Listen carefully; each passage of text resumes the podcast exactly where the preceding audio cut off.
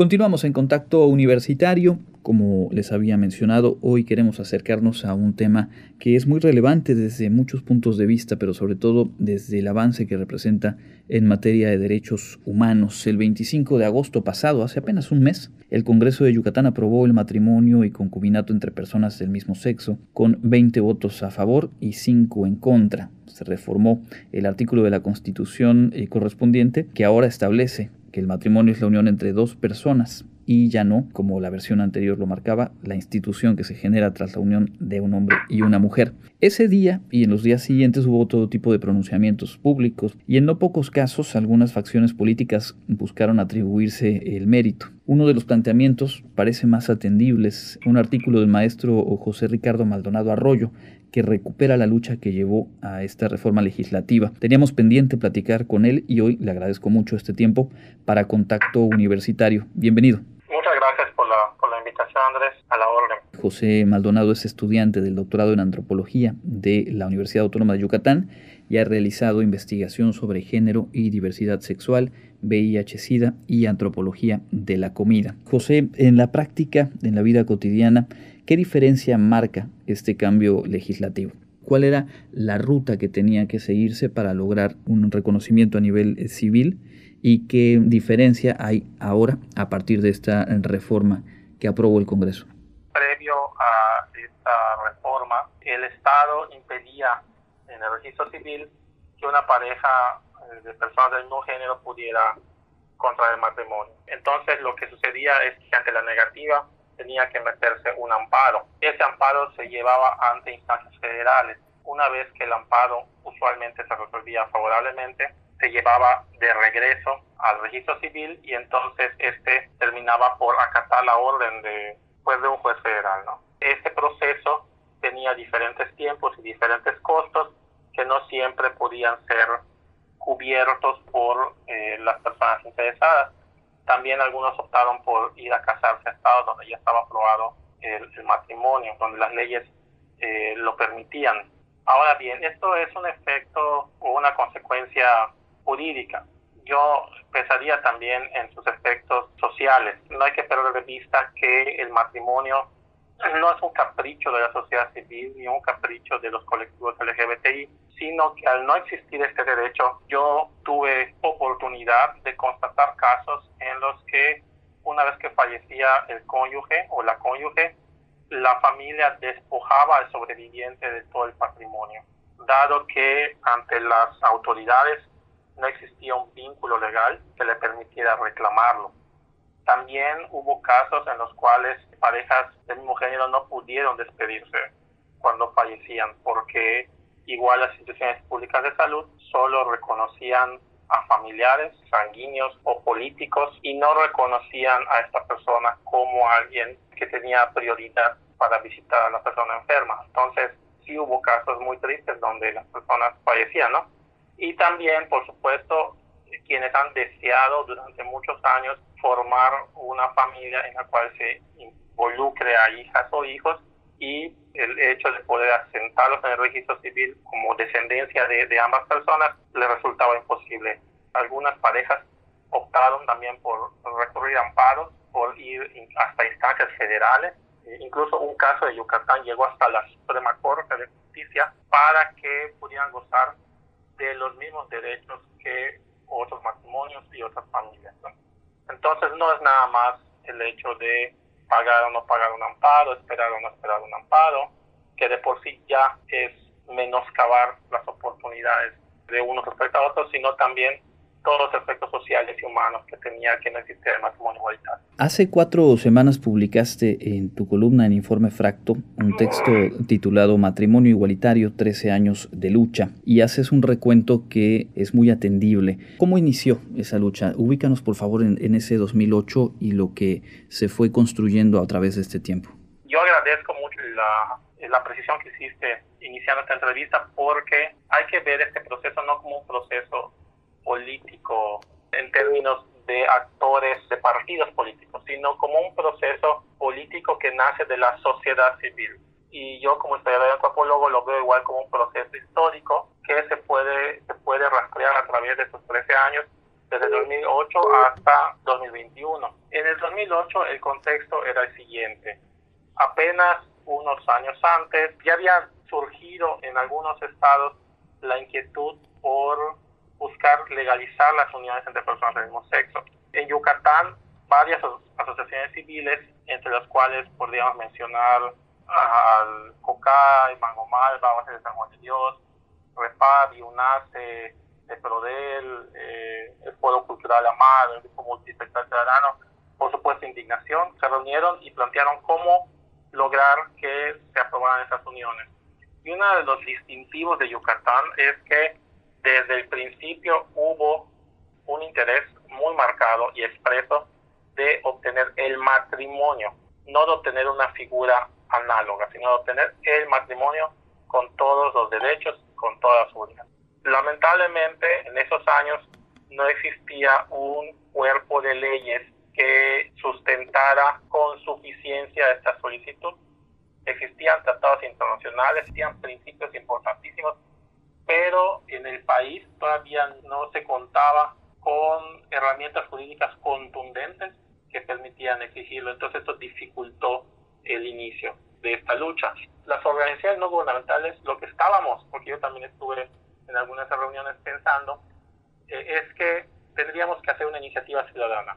Recientemente habían aprobado la posibilidad de que con cierto porcentaje del padrón electoral que solicitara al Congreso modificar alguna ley, hacer alguna reforma que fuera pertinente a la sociedad, el Congreso con este porcentaje de firmas recabadas estaba obligado a analizar la iniciativa. Nos dimos la tarea de presentar la, la iniciativa a los transeúntes, personas en escuelas, en el trabajo, en nuestras familias, con el propósito de llevarlas al Congreso. Lamentablemente ahí viene el segundo obstáculo, existen grupos, voy a llamarlos conservadores o ultraconservadores, que se organizaron para lo opuesto, es decir, para hacer una iniciativa que clausurara toda posibilidad de que las personas del mismo género se casaran. Esa iniciativa fue comandada por Resto Yucatán, que aglomeraba a otras organizaciones con una visión totalmente diferente y que lo que querían era que la constitución del Estado declarara que la unión entre hombre y mujer era la definición de matrimonio y lo lograron en 2009. Fue un, yo diría que un suceso trágico, lamentable, siendo pues, subjetivo, porque no había ningún sustento tampoco suficiente para llevar a cabo esto más que la presión de estos grupos, eh, de estos grupos de derecho, ¿no? Es hasta 2021 que se logra echar para atrás esto y ya no existe tal cláusula en la Constitución. Cuéntanos un poco de qué manera se mantuvo el, el impulso después o a lo largo de esos años, porque finalmente eso fue lo que hizo posible que ahora en 2021, como dices, pues se haya logrado dar ese, ese paso. Pues la verdad es que fue una suma de voluntades, la verdad fue una batalla de largo aliento de lograr motivarse unos a otros. Lo digo no, solamente como historiador, sino como también eh, eh, miembro de los colectivos LGBTI. También estoy casado y por supuesto me tocó vivir no solamente con investigación, sino también de manera personal estas situaciones. La sociedad civil o diferentes, diferentes ONGs fueron impulsando acciones para lograr este objetivo. Se llevaron a la, al Congreso tres iniciativas que fueron rechazadas aparte de la que se intentó en 2008, que nunca pudo llegar porque se adelantaron en 2009 eh, los grupos de la Red de Yucatán. En 2012 el diputado Bayardo Ojeda promovió una iniciativa. En 2016 el diputado David Barrea Zavala lo intentó nuevamente y en ambos casos lo que sucedió es que el Congreso lo puso en la congeladora, es decir, ni siquiera lo discutió en comisiones. Es hasta 2019 que de la mano de las diputadas Silvia López Escofié y Milagro Romero se promueve un par de iniciativas. Digo un par porque primero vino una y luego tuvo que venir inmediatamente otra porque ya está más fresco esto. Como sabemos, el Congreso que recién acaba de salir votó tres veces iniciativas de matrimonio igualitario. Quiero decir, por supuesto, que estos diputados y diputadas tienen un mérito por cobijar la iniciativa, pero no hay que perder de vista que, que no nació nada de ellos espontáneamente, sino que fue la sociedad civil la que cabildió, la que gestionó, la que se acercó a estas personas y ellos en calidad de funcionarios públicos tuvieron a bien adoptar este interés de la sociedad, ¿no? Entonces es, es una sinergia entre sociedad civil y algunas personas que estaban en puestos de toma de, decisión. Esto también lo tengo que destacar porque yo todavía tengo grabada en, en mi memoria la sesión del Congreso en 2008 cuando se estableció que el matrimonio era únicamente entre hombre y mujer. Fueron 24 de 25 diputados los que votaron a favor. Y lo hicieron con total seguridad, con total complicidad, sin ofrecer ninguna explicación a la sociedad civil. Y la única diputada que votó en contra fue la diputada Berta Pérez. Y el escenario cambió, cambió mucho este año cuando vimos que incluso los diputados se pararon a celebrar con la bandera del arco iris y eso me pareció simbólicamente sobresaliente. Si bien desde su punto de vista partidista esto les da puntos, les da votos, lo que queramos, o a lo mejor si tienen un genuino interés en, en estas demandas, eso cada quien lo tendrá que juzgar. Pero lo interesante es que en el espacio público ya hay funcionarios que hablan abiertamente de identidad sexual y lo apoyan. 2008, que no fue hace mucho, los 24 diputados y diputadas que votaron a favor de reducir la figura de matrimonio, de ninguna manera hubieran hecho esto. O sea, eh, en 13 años también ha existido un cambio de mentalidad importante, una mayor información y también un cambio generacional, ¿no? También me preguntaba sobre los aspectos legales. Respecto a esto, también hubo una transformación. Primero, en 2013, se logró el primer matrimonio en Yucatán mediante amparo.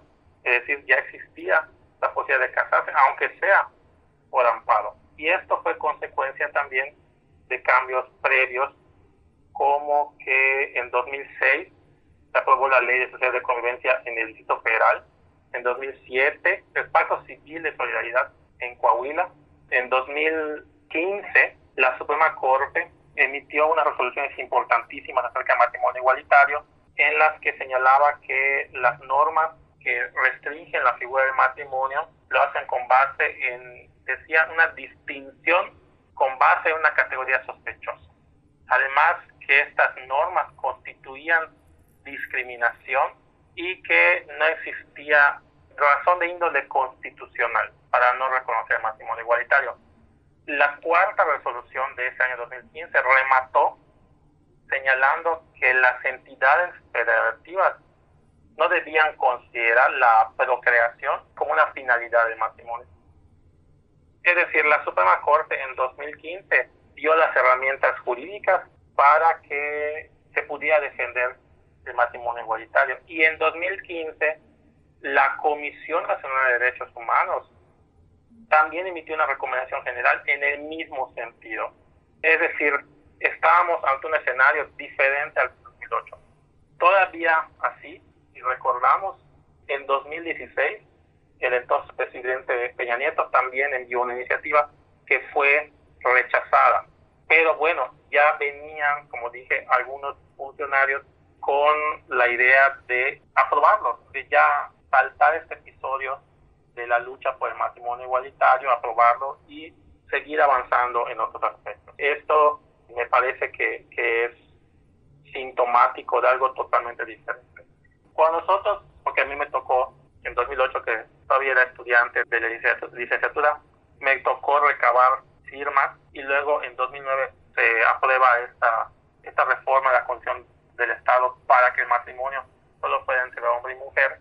Se recurrió a diferentes figuras para evitar que esta reforma llegara a tener efecto y no se logró. Primero se recurrió a la CODEI para que promoviera la inconstitucionalidad de esta reforma.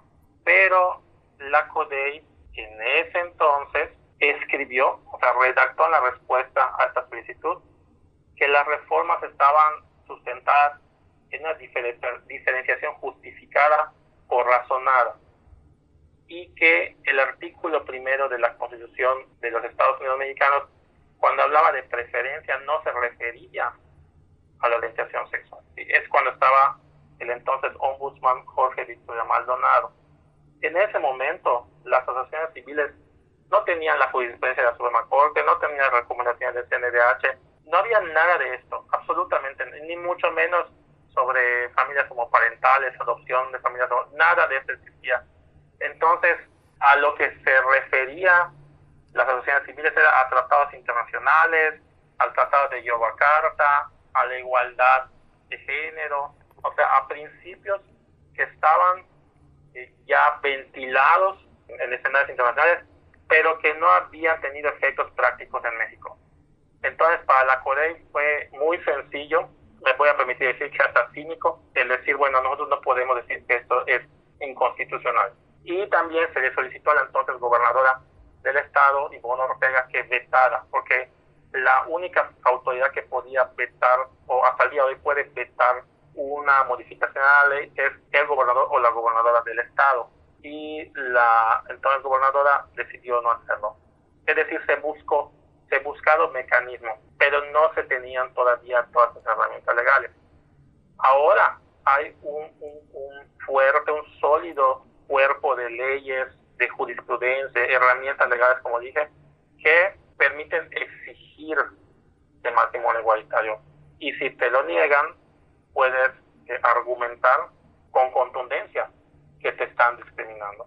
Y creo que ahí queda de manifiesto lo que tú señalabas también al inicio en cuanto a eh, pues entender este proceso desde el activismo social, pero además articulando esfuerzos, diferentes perfiles que hicieron posible precisamente hacer uso de estas herramientas legales conforme a través del tiempo se fueron abriendo y se fueron dando este tipo de resoluciones que llevaron a esta, a esta votación reciente. Para ir cerrando, te preguntaría, eh, la semana pasada apenas eh, ocurrió algo similar en Querétaro, en Sonora, Así que podemos hablar que en el transcurso de un mes se sumaron otros tres estados en, en, la República, de manera que solo restan ocho, si no me equivoco. ¿Qué nos dice esto del momento que atraviesa el país? Nos dice que primero las autoridades, precisamente por toda esa parte jurídica, cada vez están más obligadas, obligadas a aprobar el matrimonio igualitario. Es decir, sus argumentos ya no solamente no son suficientes, sino que contravienen la misma ley. En el caso de Yucatán, que fue el primero de los que mencionas, ya se había intentado, mediante la figura de omisión legislativa, que la Suprema Corte resolviera a favor del matrimonio igualitario. ¿sí? Se le pidió a la Suprema Corte que analizara el hecho de que el Congreso, el Congreso de Yucatán, estaba incumpliendo sus obligaciones al omitir reformar la constitución para que se permitiera el matrimonio. Esa, en esa ocasión la Suprema Corte falló en contra del amparo que se estaba promoviendo. Pero en 2021, de hecho, más bien en 2019, porque en 2019 se, se promovió y en 2021 se resolvió, artículo 19, indignación, UNACE y el colectivo por la protección de todas las familias en Yucatán promueven un segundo conjunto de amparos en los que lo que se dice es, al votar en secreto el Congreso, este voto secreto contraviene principios importantes en el proceso, ¿no? No, se siguió un proceso debido en el rechazo a esta iniciativa del matrimonio igualitario. Y la Suprema Corte falló a favor, increíblemente falló a favor en un caso que lo que se reclamaba era el voto secreto, y falló en contra cuando se expuso la omisión legislativa. Eso a mí me pareció increíble, pero está hablando de cómo cada vez están más obligados a pues a actuar en consecuencia de la ley, porque no es, repito, no, no es una cuestión de mis principios y tus principios, sino de lo que ya está sentado en la ley. Y lo curioso es que estos mismos 25 diputados que ya habían votado en dos ocasiones, una vez que su voto es ventilado ante la ciudadanía de manera pública, entonces se ven más comprometidos. ¿Por qué? Porque en 2008 yo podía decir como diputado que estoy en contra del matrimonio igualitario y que no lo voy a aprobar y punto. Pero si ahorita tú dices eso como diputada o diputado, la ciudadanía te va a cuestionar, te va a decir por qué, y te va a decir que estás discriminando, y te va a decir que estás tomando una decisión de naturaleza homofóbica. Entonces, ha cambiado el panorama. Seguramente esto tuvo que ver igual con Querétaro y con Sonora, que finalmente ya no es tan sencillo que los tomadores de decisiones se nieguen a actuar en favor de los colectivos LGBTI. Y si lo hacen así, tarde o temprano otros tomarán decisiones en favor de. Considero que es bastante evidente que tarde o temprano esos ocho estados restantes también van a aprobar el matrimonio igualitario por una cuestión de armonizar todas las constituciones locales a lo que la constitución federal nos dice y a lo que todo este cuerpo de leyes ya ha establecido. Lo cierto es que en la coyuntura local en Yucatán, esta historia que nos has compartido, que nos has permitido comprender paso a paso, ha tenido una resolución favorable a los derechos humanos, favorable a la igualdad y creo que es muy justo reconocer, recuperar toda esta ruta las diferentes acciones, los diferentes eh, participantes, organizaciones que fueron poniendo cada uno de los eslabones en, en, este trayecto. Por eso nos interesaba tanto poder platicar contigo y a reserva de algo más que quisieras añadir, te agradecemos mucho este tiempo en contacto universitario. Yo nada más quisiera añadir, no por investigar, sino como a título personal y en agradecimiento a la sociedad civil, pues recordar que hay personas como Carlos Méndez, que era el, el director del Oasis de San Juan de Dios, Alfredo Morales Candiani, que era presidente de CIDES, Germán Pasos, antropólogo, periodista, que estuvieron en esta lucha y que fallecieron en estos años de pandemia. Y que en su memoria y en la memoria de todas las personas que lo vieron y quienes no lo vieron, creo que hay que hacer honor, ¿no? Hay que hacer honor a la lucha colectiva y no perder de vista que la lucha colectiva es la que nos lleva a los cambios.